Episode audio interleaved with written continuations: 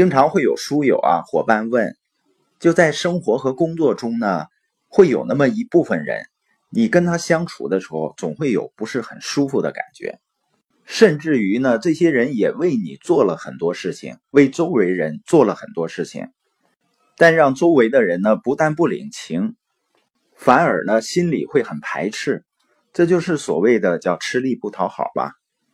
那这里面有可能的原因呢，就是这个人太想证明自己了。开玩笑的话说呢，就是需要靠表扬活的。他对重要的感觉太饥渴了。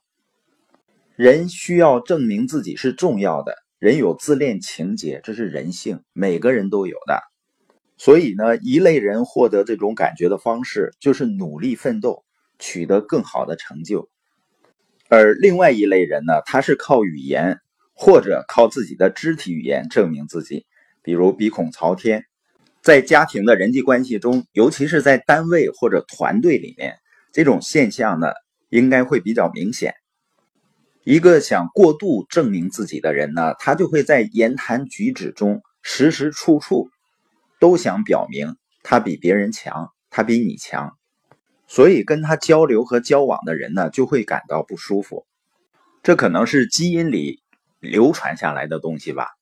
估计在原始社会打出来猎物要分吃的的时候，他一定是按照一定的顺序来分配的。我们潜意识里呢，可能是怕饿着，所以呢，总想跟自己周围的人、跟自己同类的人去比较一下。但，一个单位或者一个团队的领导人。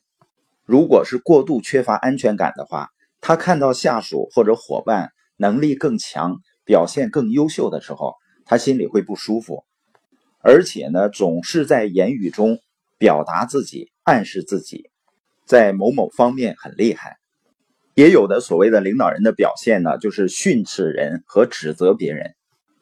如果你有这样的领导或者是家庭人际关系成员，你不用太往心里面去。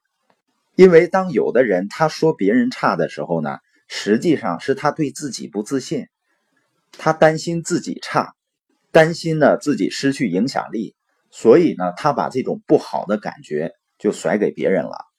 你可以理解为呢他在训你的时候，他实际上是在说他自己。当然呢，对于那些急于需要证明自己、需要找到重要感的人呢。我们可以尝试先去理解，因为我们也需要重要感，也需要别人的鼓励和认可。所以呢，我们就经常去夸夸这些人，去满足他的自恋。也许呢，他对你的表扬有一天产生依赖了，他心里真正服气你了，就不想再跟你比了，就追随你了。最后呢，我想说的是，每个人要追求那种重要感，这个是没错的。但是呢，一定要用行动、用结果来说话，切忌用语言向别人表达或者暗示自己很重要。那意味着呢，你会把别人推开。